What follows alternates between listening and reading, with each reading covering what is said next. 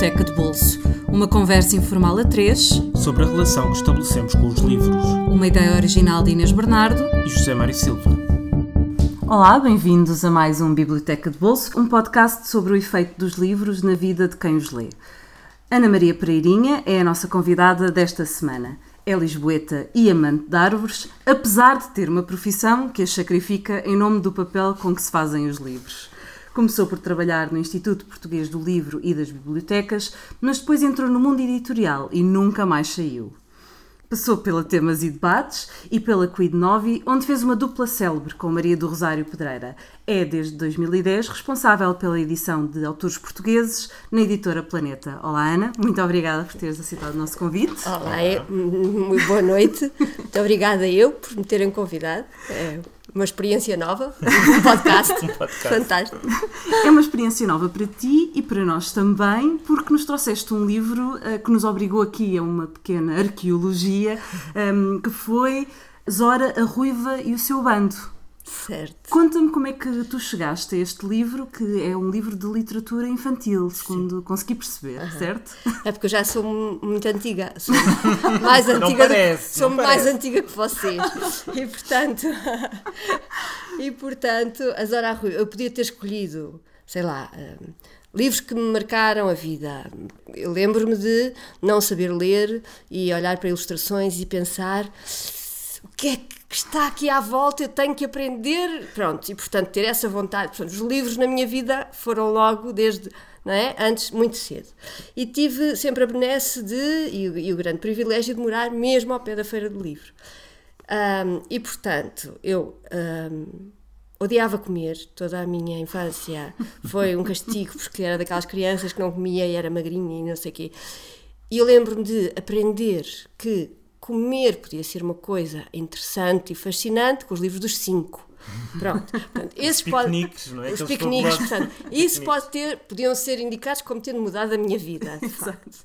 Mas a Feira do Livro, que agora, neste momento, não sei, quando, quando o podcast for para o ar, não sei, mas neste ainda momento está, está, ainda, ainda está, está, pronto, está. está a decorrer, foi para mim um espaço importantíssimo de descoberta, porque era perto da nossa casa e a partir de certa altura passávamos a ir sozinhos, e eu e o meu irmão, uhum. uh, e íamos para a Feira do Livro. Tínhamos as nossas, o nosso mielheiro ao longo do, do ano para a Feira do Livro.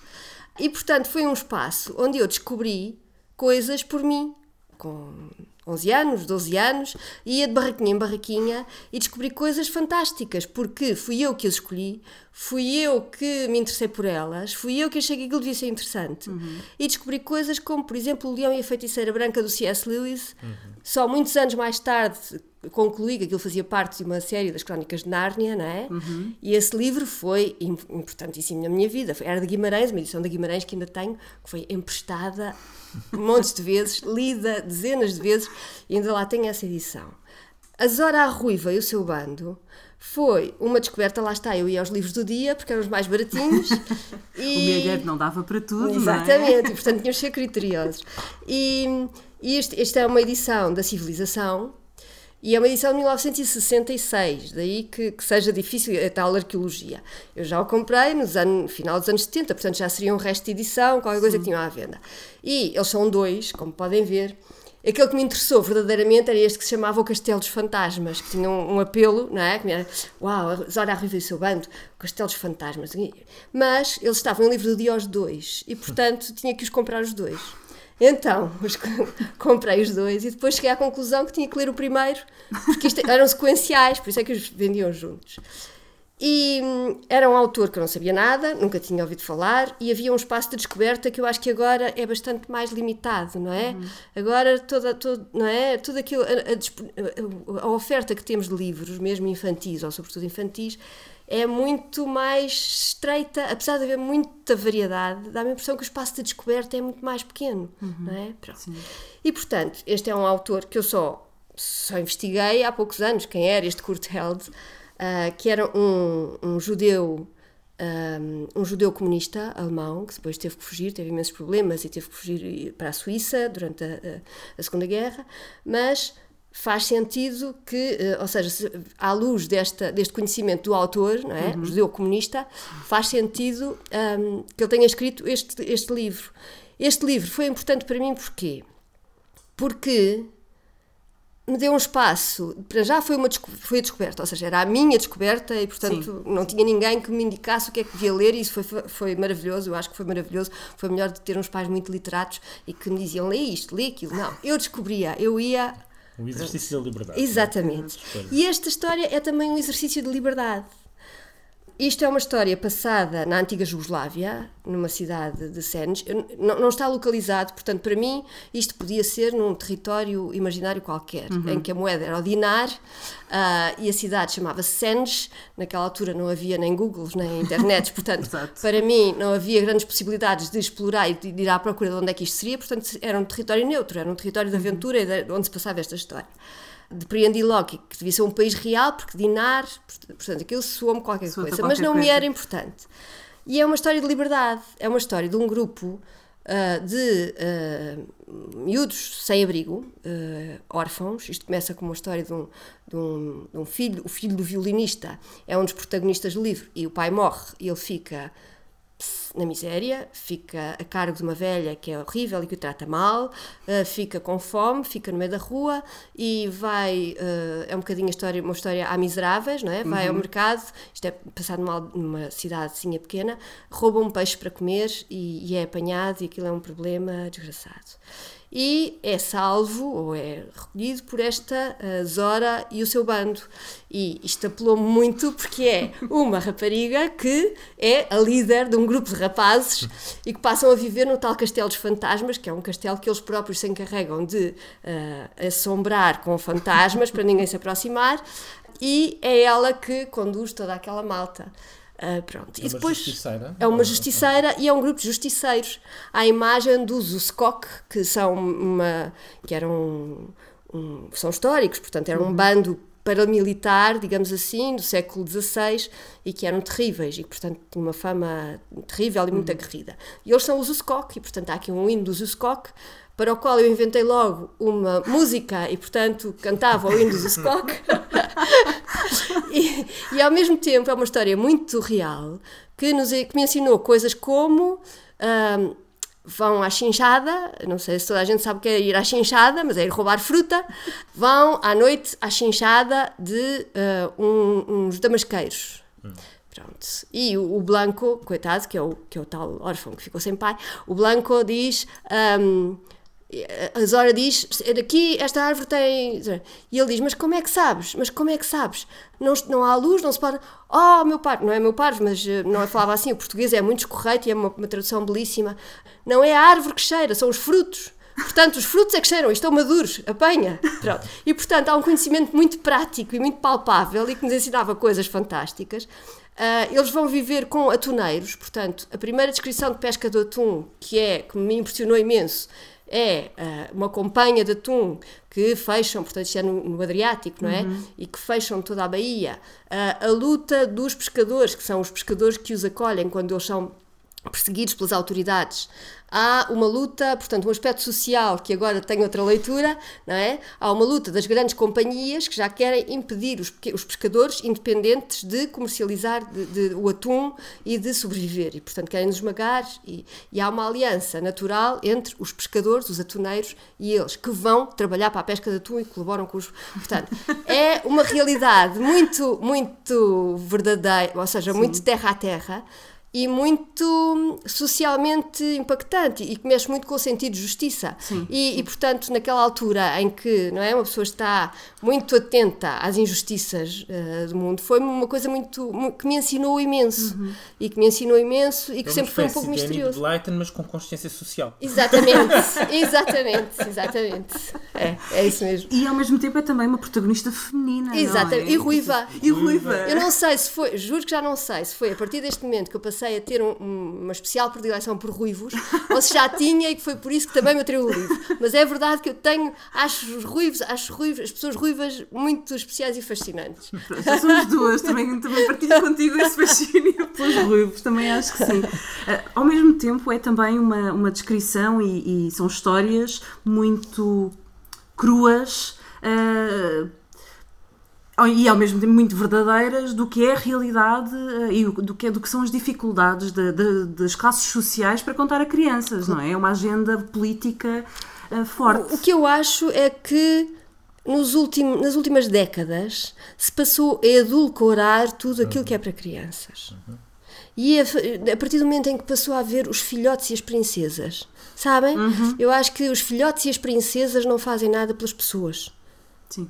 Um, e portanto, isto não é nada mais cru do que a realidade com que cada vez mais nos voltamos uh, a confrontar e com que os filhotes e as princesas se vão confrontar efetivamente. Uhum. Uh, pronto. E portanto, uh, eu, eu acho que histórias para crianças não devem mascarar, não devem não devem ser uh, delicadoce e cor-de-rosa. Uhum. E, e há pessoas que escrevem. Uma negação da realidade. Exatamente, e há pessoas que escrevem magnificamente uh, nesse equilíbrio de coisas, que é não fazer as coisas pesadas. Uhum. E, por exemplo, os, os, livros franceses para miúdos eu acho que são insuportáveis, porque são sempre umas coisas, aí sim, muito dramáticas, pesadas. É uma coisa que eu acho que aquilo é deprimente para qualquer. Mas há, há, há escritores, eu acho que há escritores que conseguem um equilíbrio muito, muito bom e, um, e manter um fio de leveza uh, entre tratar assuntos sérios uhum. e coisas reais e ao mesmo tempo manter uma, o Alexandre Honrado, por exemplo, entre nós, eu Sim. acho que é uma pessoa que é maravilhosa nesse aspecto. Consegue falar de coisas muito sérias, cada livro dele fala de uma coisa muito séria, mas com leveza, sentido de humor e sem mascarar a coisa, consegue não tornar pesada e deprimente e, e escura, uhum. e porque não é necessário para falar de coisas sérias, para crianças não é preciso torná-las escuras e Sim. deprimentes. Sim. Dirias que, que, que, o impacto que estes livros tiveram em ti foi maior na dimensão de leitora ou na dimensão enquanto pessoa a descobrir o mundo? Pois, neste, não sei, neste caso é difícil, não sei, eu não sei a destrinçar, uhum. não sei as destrinçar as, as duas coisas. Uhum. O que é uhum. que eu para mim sempre foi intrínseco uh, ser leitora e descobrir o mundo. Lá está, ou seja, desde os cinco que me ensinaram a comer, é quase a respirar, não é? Acho que a leitura sempre me ajudou a respirar, a abrir os olhos, a comer, a, a descobrir o mundo, a olhar para as coisas, tudo. A comer o mundo. Exatamente, a comer o mundo. É mesmo isso. Dar agora talvez um salto no tempo para, para a tua segunda escolha, a causa amante de Maria Gabriela Lhansol, que, que, é um livro, obviamente, que entra na tua vida mais tarde e, e, sobre o qual trabalhaste muito a fundo. Aliás, foi o objeto, eh, não, não, não sei se único, mas a, autora foi o objeto da tua tese de mestrado. E, e tu, eh, a tese de mestrado surgiu da tua paixão pela escrita dela, ou, ou, foi o contrário? Ou como é que foi esta descoberta? Que, na maior parte dos casos, é uma descoberta uh, de grande paixão. As pessoas que descobrem a, a, esta autora apaixonam-se normalmente. Foi o teu caso também? Uh, não, foi uma relação fácil. Eu escolhi a Causa Amante, podia ter escolhido outro livro qualquer, mas tem uma razão. Porque a Causa Amante foi o primeiro livro da, da Maria Gabriela Lhansol que eu comprei foi numa feira, estava numa feira na, na, na faculdade, na Faculdade uhum. de Ciências Sociais e Humanas, foi onde andei, vi uma banquinha com uma feira, e, e, eu já tinha, um, já tinha ouvido falar e já tinha referências sobre a Maria Gabriela Lançol, não tinha nada e, e, resolvi comprar este porque o título me atraiu, Causa Amante, foi assim. E depois, um, isto foi para aí a meio do curso, a meio da licenciatura, uhum. por aí, e por duas ou três vezes tentei começar a ler e não conseguia. E o que acontece à maior parte das pessoas quando lê. Não, não é? é? fácil, não é fácil de entrar. E portanto, há pessoas mundo. que têm uma rejeição absoluta, total. total, e que dizem isto é elegível e não se consegue ler. Eu não, não tenho, não, não tinha essa relação com, com livros porque eu com a leitura não não tenho essa relação de confronto, ou seja, não me, não me angustia tanto como certo, não é? Não me angustia para, para além das minhas possibilidades o facto de não, não perceber e de não perceber esta frase e de não perceber, portanto, vou seguindo. Agora, é verdade que tentei por duas ou três vezes e não, não entrava, não não me angustiei por ir além e, e, deixei a coisa, não é? Vai bastante, uhum. vamos buscar, buscar outros. Não é? Impulsivo, exatamente. E não sei porquê, houve para aí a terceira tentativa, ou a quarta, já não sei precisar. De repente, comecei a ler, uma tarde, e parece que se abriu assim uma. Né? Abriu-se uma coisa qualquer, e fui para aqui fora. E fui para aqui fora e deixei-me ir, e de facto fiquei fascinada e não, não é esmagada, mas é uh, aquela sensação de nadar para fora de pé. E, hum. e, e, estava nessa altura sem saber o que fazer como tese de mestrado, portanto já tinha acabado a licenciatura, estava a fazer o mestrado, não sabia sobre o que fazer, uh, andava um bocadinho angustiada com isso, porque não me apetecia sinceramente. Tinha colegas que iam fazer sobre o Saramago, sobre, uh, sei lá, Júlio Ferreira, sobre uh, Eugênio de Andrade. Uhum. E eu não me apetecia estar a ler o que 30 São mil terrenos, pessoas. Terrenos muito batidos, muito, é? Exatamente. Sim. E portanto, eu acho que tenho este lado um bocadinho kamikaze. Foste e mais pensei, difícil. Não, não é por ser mais difícil, eu pensei, eu sou capaz de ficar dois anos Ali, entretanto, já tinha lido mais livros, ou seja, não é? Sim. Pronto, já tinha passado da causa amante, comecei depois pela Geografia de Rebeldes, pelo livro das comunidades. Um, pensei, eu sou capaz de passar dois anos a conviver cotidianamente com esta obra, uhum. Sem nunca lhe ver o fim, sem nunca perceber grande coisa, sem, tenho coisas para explorar em, em tantas direções que me sinto, e, e portanto nunca me vou Posso-me perder, posso.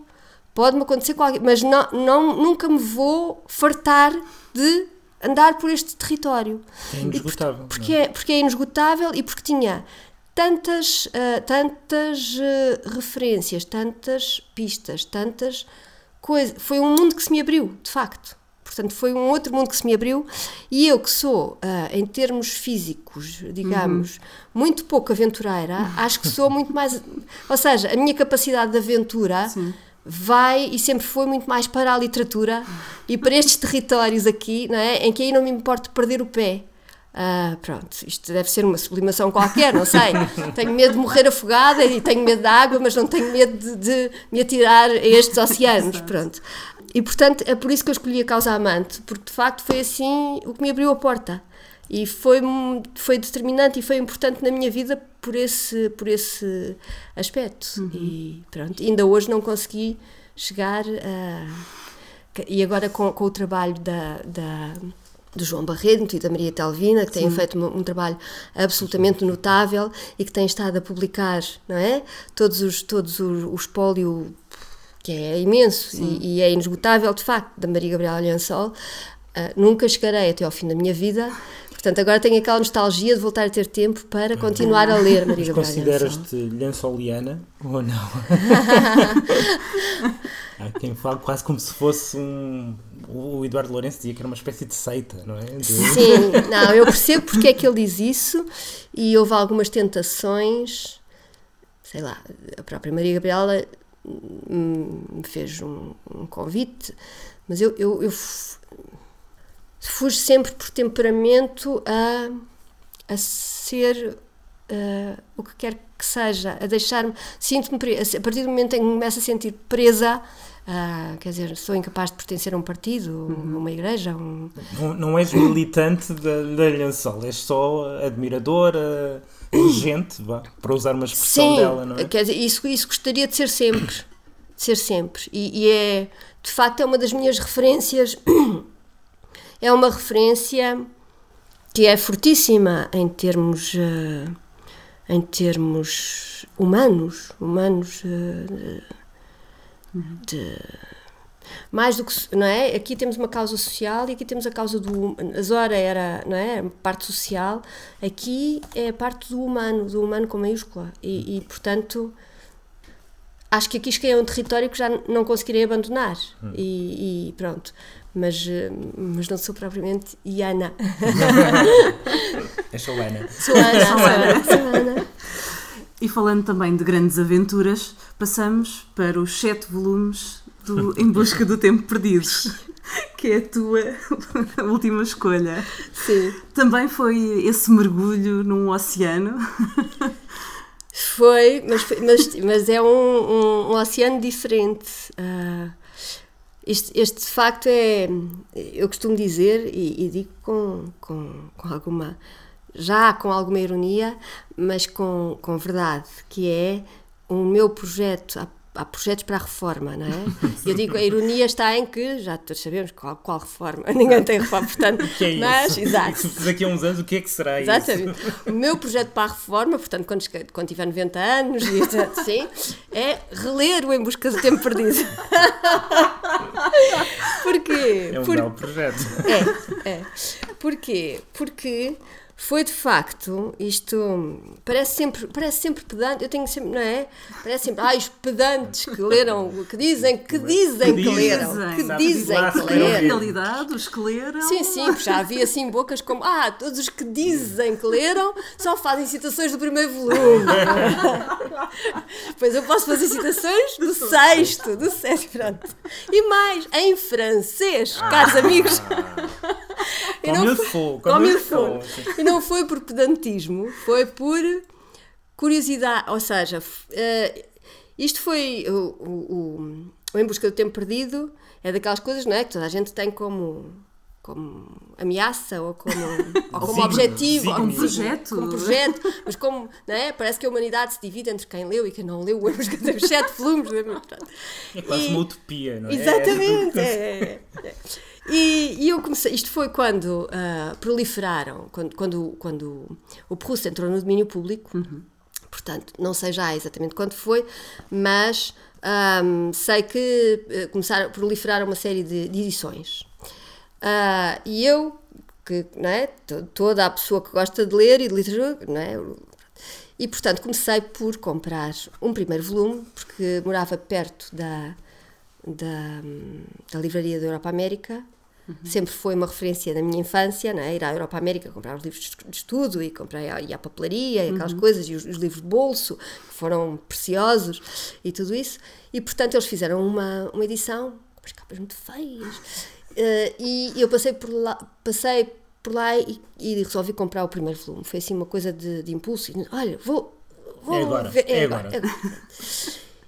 E desisti, desisti a meio do primeiro volume porque, como- até como objeto, me era ah, um bocadinho elegível de. Pronto, porque o, entrelinhamento, o espaço, o não sei o quê, nem, nem falo da tradução, mas não, era o mesmo objeto que Era me era difícil, era desconfortável. E então pensei: não, isto é melhor comprar a edição dos livros do Brasil, que estava. Que estava à venda, estava disponível, e era, que são aqueles belos livros, não é? Sim, sim. E portanto comprei o primeiro e, e creio que o segundo, sim, comprei o, o- o do lado de Swan e, o- e o, do lado de Guermann e comprei os dois primeiros ah, da Livros do Brasil e comecei a ler e a ficar de facto absor- absorvida, fascinada, tudo o que possam imaginar.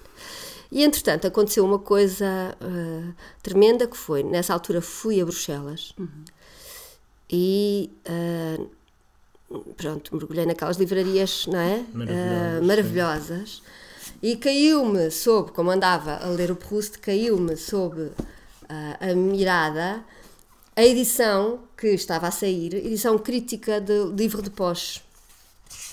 E portanto, Que estás a folhear. Que estou a Ah, e- folhear. E, que está datada. e que está datada, que foi na livraria de. Tropisme em 1900, em 1994. janeiro, em janeiro de 94.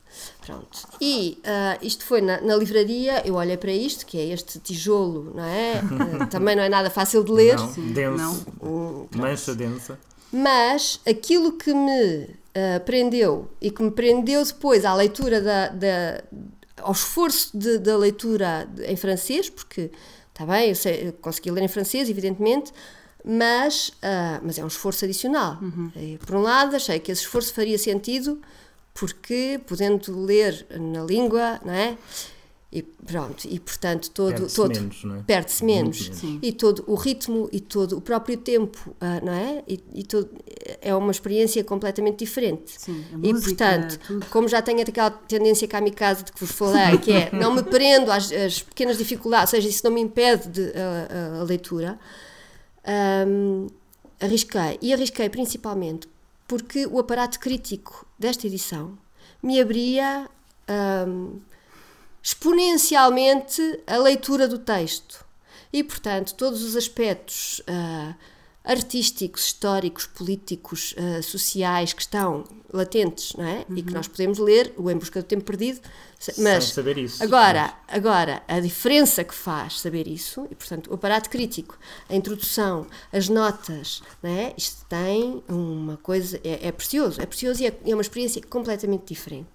E portanto foi isso que me levou depois a passar para o francês e a investir nesta, nesta aventura uh, nesta aventura. E foi de facto uma obra que eu acho que não é possível lê-la sem mudar a nossa visão da realidade, do mundo, da, das pessoas, uh, daquilo que nós vemos das pessoas, da, da progressão das pessoas ao longo da vida e ao longo do tempo. E eu acho que de facto mudou a minha maneira de estar no mundo, de olhar para até de relativizar uh, aquilo que penso de não é foi uma leitura que me mudou e que me mudou e que e cada vez que penso nela é com uma certa nostalgia é como se fosse um bocadinho a Madalena porque foi o tempo em que eu tive tempo para ler o Em Busca do Tempo Perdido. E daí a minha nostalgia de quando voltar a ter tempo, hei de voltar a ler o Em Busca do Tempo Perdido, porque uh, já perdi tudo em busca do tempo perdido. E, portanto, ficou a mudança que, ela, que, que esta leitura operou em mim, mas gostava de uh, voltar a ter esta experiência, não é? E, uhum. e, e aquelas, aqueles livros que foram mesmo importantes para nós, temos sempre essa tendência de os ler e de, e de, e de ter leituras de agora completamente diferentes, não é? Sim, e pronto. Claro que uma obra em sete volumes não se pode fazer da mesma maneira que um romance de que se gostou muito e, e de que, pronto.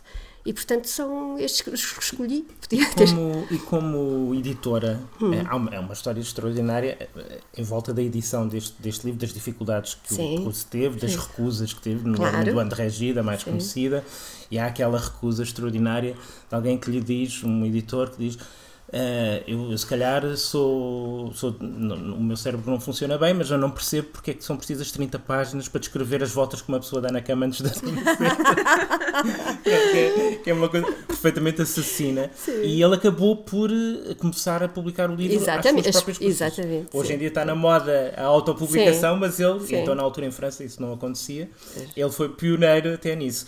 Como editora, uh, tu também já tiveste que recusar livros, uh, e por exemplo, Olhos Regis depois arrependeu-se muito de, de, daquela recusa. Um, este processo a Virginia, Woolf, a Virginia Woolf também recusou o Ulisses. Ulisses exatamente. E também exatamente. se arrependeu também depois. Se arrependeu. Uh, como editora, este, este lado que não tem a ver propriamente com o livro, mas que tem a ver com o seu contexto, também te interessa e, e, e te atrai ou não? Ou é mesmo só o livro? Ah, não, interessa-me, claro, e interessa-me e interessa-me o Proust e toda aquela e toda aquela toda aquela geração e toda aquela época, eu acho que sou, sou eu acho que sou uma, uma, um espírito do século do final do século XIX, acho que é a minha época de eleição e, e ali entre até entre as guerras, ou seja, eu entre, entre o Proust e a Virginia Woolf uh, estou, sinto-me em casa e, não é? e, e connosco o Antero de Cantal e, e, com a geração de 90 e com a geração, pronto, é, é, é a minha gente, eu acho que é uma, uma época que é riquíssima e que gostava de de explorar e que gostava de. Se pudesses viajar no tempo, era para aí que acho que sim, acho que sim, acho que sim.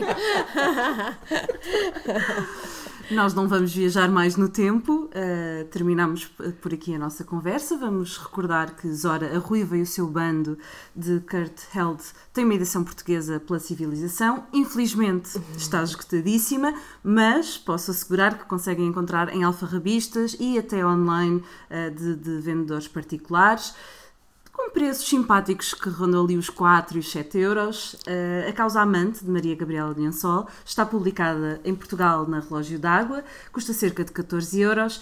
Em Busca do Tempo Perdido, Marcel Proust, dividido em sete volumes, foi traduzido para o português por Pedro Taman e está disponível também na Relógio d'Água, com preços entre os 9 e os 25 euros por volume. Relembramos que tudo isto pode mudar, porque a Feira do Livro de Lisboa ainda está no Parque Eduardo VII até dia 13 de junho. Ana, de certeza que vai lá estar muito mais vezes, de certeza a, a procurar coisas novas e enquanto editora, sim, não sim, é? Sim, sem dúvida. Além de comprar livros, podem conhecer a Ana, outros autores, outros editores, muitos dos quais já passaram aqui pelo Biblioteca de Bolso ou passarão. Estejam atentos. Nós voltamos para a semana com um novo convidado, mas gostaríamos de saber o que é que vocês vão comprar nas, na Feira do Livro de Lisboa. Vamos partilhar durante esta semana as nossas compras também. E fiquem connosco, passem pela nossa página de Facebook em facebook.com.br Biblioteca de Bolso. Não se esqueçam de partilhar e criticar os nossos programas no iTunes e no SoundCloud. Ana, muito obrigada por teres vindo. Muito obrigada eu. E até para a semana. Até para a semana.